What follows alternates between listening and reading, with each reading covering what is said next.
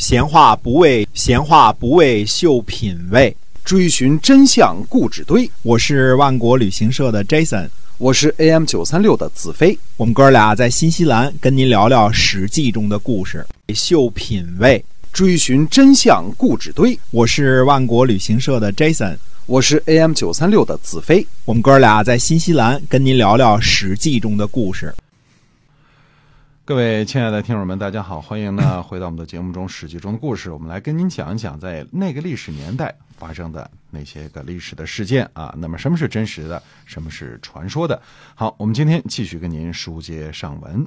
嗯，呃，在宋国和郑国之间啊，有一片飞地，包括了六个地方，呃，称作呢弥作、青丘、豫畅、呃义、葛和阳。这么呃六个地方，嗯，这六个地方呢都在今天的河南杞县一带。早年的时候啊，子产和宋国人约定，郑国呢和宋国两个国家呢都不开发这些土地。嗯，后来呢，宋国的公子臣、公子弟岳大新等人呢在萧反叛啊，就投奔了郑国。郑国人呢就在呃义、戈和阳呢为他们筑城。啊，看啊，是郑国人首先违背了这个，呃，有一块飞地啊，互相都不开发的一块荒地啊，他先给他们筑城，让他们在这儿生活。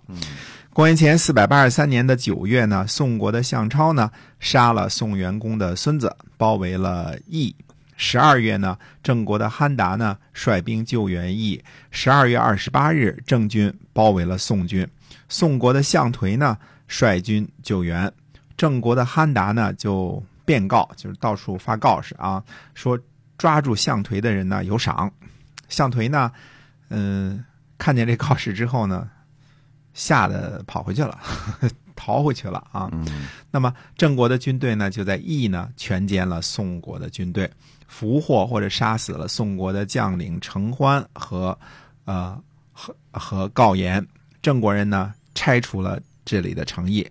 还是把这些地方呢作为荒地，作为飞地，两国都不开发啊，这个都不占有。到了公元前四百八十三年春秋晚期的时候呢，也就是郑国和宋国这样的中等诸侯呢，嗯，经常也大打出手了。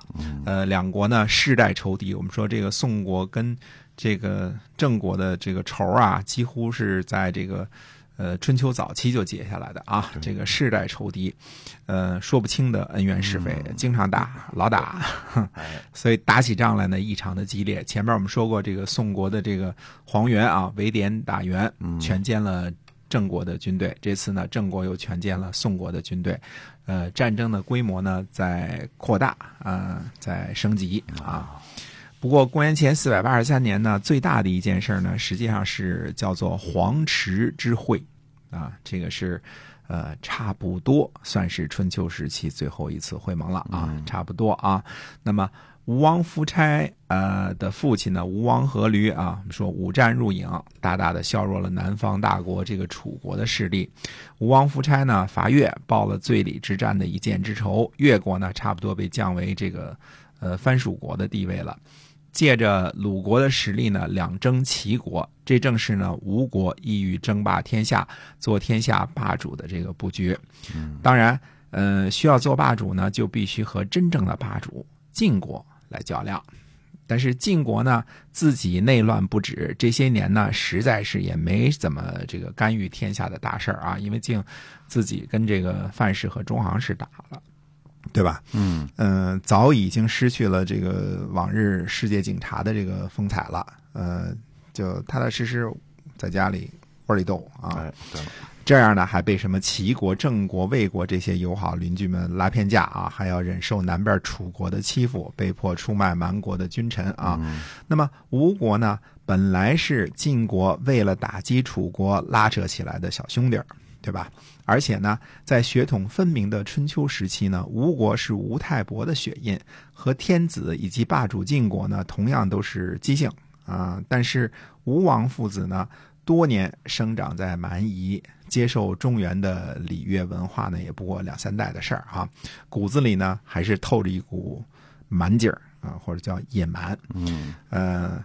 也可以称作是新生民族的这个朝气啊，看怎么说了，从哪个角度说了啊。嗯那么吴王夫差呢，开挖大运河，就是邗沟啊，其实就是为了和晋国这个真正的霸主呢较量一回啊，因为运河可以把兵啊、粮啊这个直接运到这个呃河南，对吧？嗯，运到淮河流域啊，呃，就是为了实现自己的霸主的梦想。嗯，那么海沟邗沟开挖完毕之后呢，呃，公元前四百八十三年和晋国呢就约定了会盟。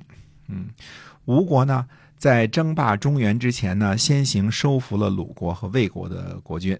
嗯、所以这次呢，鲁国和魏国呢基本上是跟着吴国的。我们说基本上啊，跟着吴国一起去会盟的。